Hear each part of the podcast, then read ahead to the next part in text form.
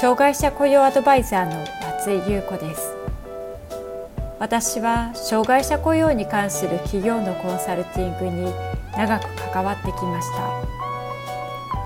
ポッドキャスト障害者雇用アドバイザー松井優子の障害者雇用相談室では障害者雇用に関する質問に対してその問題解決や新たな視点をお伝えしていく番組です。企業での障害者雇用が進んで働きたいと願っている障害者の方が一人でも多く働けるようになればと願っていますそれでは本編のスタートです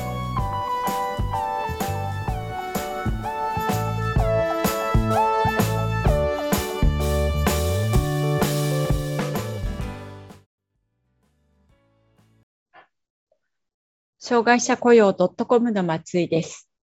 障害者雇用促進法で定められている障害者の法定雇用率。常用労働者数が一定以上である企業や団体が、この法定雇用率を達成していない場合、障害者雇用納付金を支払う必要があります。しかし、障害者雇用納付金を支払っていれば、障害者雇用が免除になるわけではありません。法定雇用率未達成の企業には、障害者雇いで計画作成命令などの行政指導があり、それでも改善が見られない場合、企業名が公表されます。今回は企業名が公表されるまでの流れや公表の基準について、令和3年の事例から解説するとともに、企業名公表を避けるためにできることについて考えていきます。法定雇用率未達成の場合における企業名公表までの流れについてまず見ていきます。障害者雇用促進法により、上業雇用する従業員が43.5人以上の民間企業は、従業員の2.3%にあたる障害者を雇用することが義務付けられています。しかし、この法定雇用率が達成できていないからといって、すぐに企業名が公表されるわけではありません。企業名公表までの流れについて見ていきます。障害者雇用の法定雇用率の義務対象である企業は、毎年6月1日時点の障害者雇用状況をハローワークに報告する義務があります。この報告により、行政機関は各企業が障害者を何人雇用しているのかを把握し、結果をまとめて、障害者雇用状況の集計結果として公表しています。障害者雇用の法定雇用率が未達成であり、かつ実雇用率が低い企業には、障害者を雇い入れるための雇い入れ計画作成命令がハローワークから出されます。これは命令発出後の1月1日から2年間において、障害者をいつ何人雇用するかについての計画書の作成を命ずるものです。この雇い入れ計画書は提出したら終わりというものではなく、計画期間中、予定通りに障害者雇用が進んでいるかが確認されます。予定通りに進んでいない場合には、雇い入れ計画の適正実施勧告や特別指導が行われます。さらに、労働局や厚生労働省への呼び出しがかかることもあります。それでも障害者雇用が進まなかった場合に企業名が公表されることになります。厚生労働省は令和3年度障害者雇用未達成企業として6社の企業名を公表しました。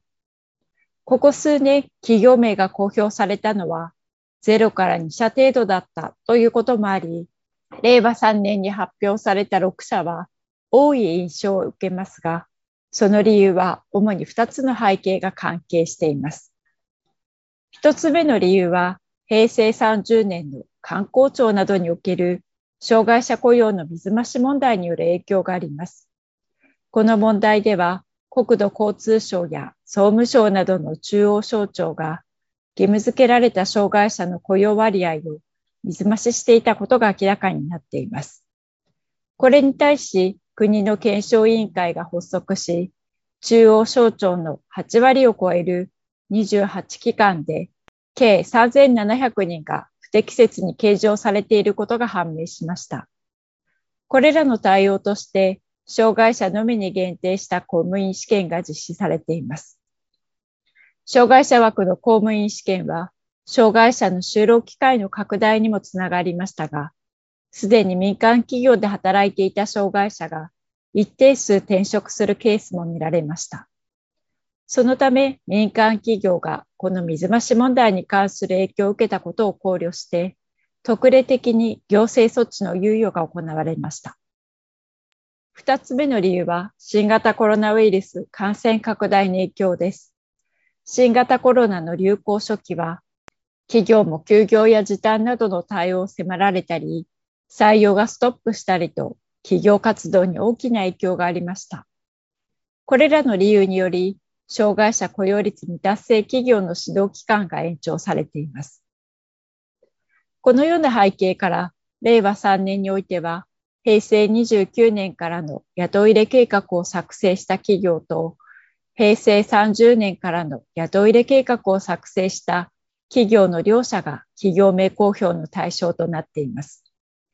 対象企業は、令和元年の公表前提とした5社と、令和2年度の公表前提とした25社、合わせて30社でしたが、このうち公表される基準に該当した6社の社名が公表されています。企業名を公表される基準の目安として、障害者の実雇用率が前年の全国平均未満であることが挙げられます。法定雇用障害者数が4人以下の企業では、障害者を1人も雇用していない場合に該当となります。今回は令和3年1月1日現在において、実雇用率が令和元年の全国平均実雇用率2.11%未満、また、法定雇用障害者数が4人以下の企業については、当該数が3人から4人で、雇用障害者数が0人であり、令和3年12月1日現在においても、同様の状況だった企業名が公表されています。なお、これに該当する場合でも、次に該当する場合には、初回に限り公表の猶予が与えられています。直近の障害者雇用率の取り組みの状況から、実雇用率が速やかに令和元年の全国平均実雇用率2.11%以上、または不足数が0人となることが見込まれる。特別指導期間終了後の1月1日から1年以内に特例子会社の設立を実現し、かつ実雇用率が令和元年の全国平均実雇用率2.11%以上、または不足数が0人になると判断できる。企業名が公表されると、厚生労働省からプレスリリースが出され、企業概要をはじめ、社名公表に至るまでの経緯、障害者の雇用推移が詳細に示されることになります。企業名公表を避けるためにどのようなことができるのでしょうか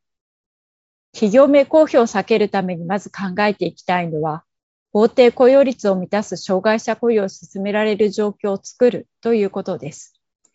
自社が障害者雇用において、どこでつまずいているのかを明確にする必要があります。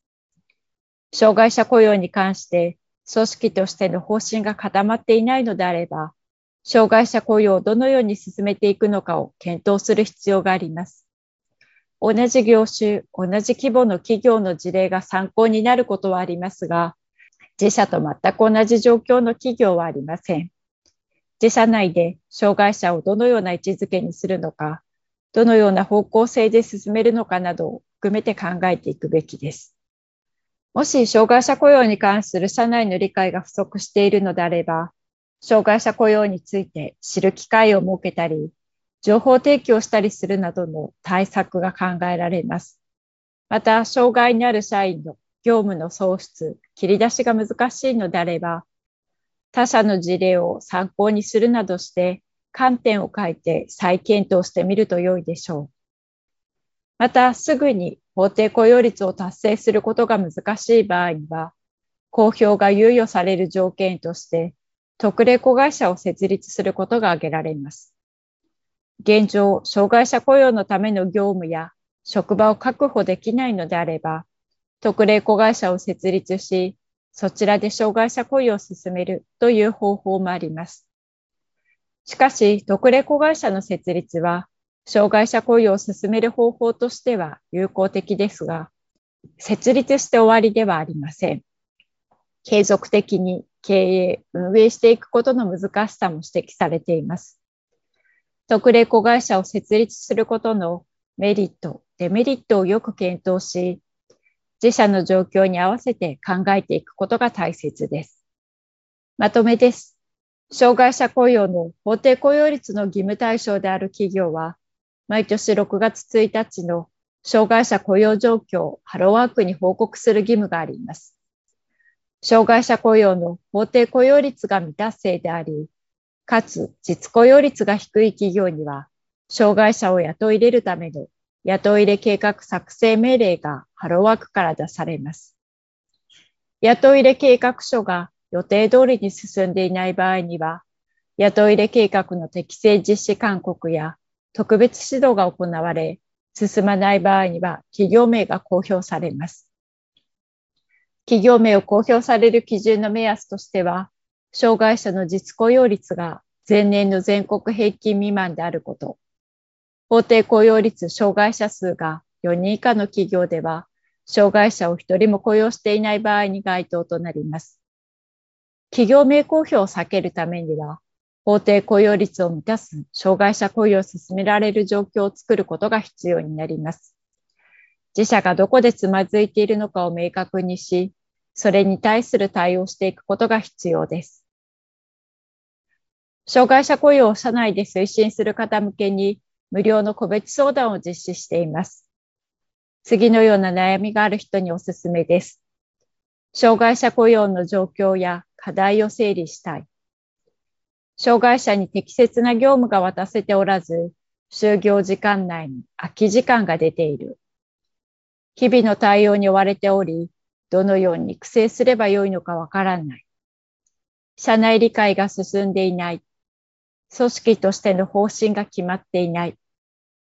無料の個別相談を希望される方は、下の概要欄からご覧ください。定期的に企業の障害者雇用に役立つメルマガを配信しています。詳しくは概要欄からご覧ください。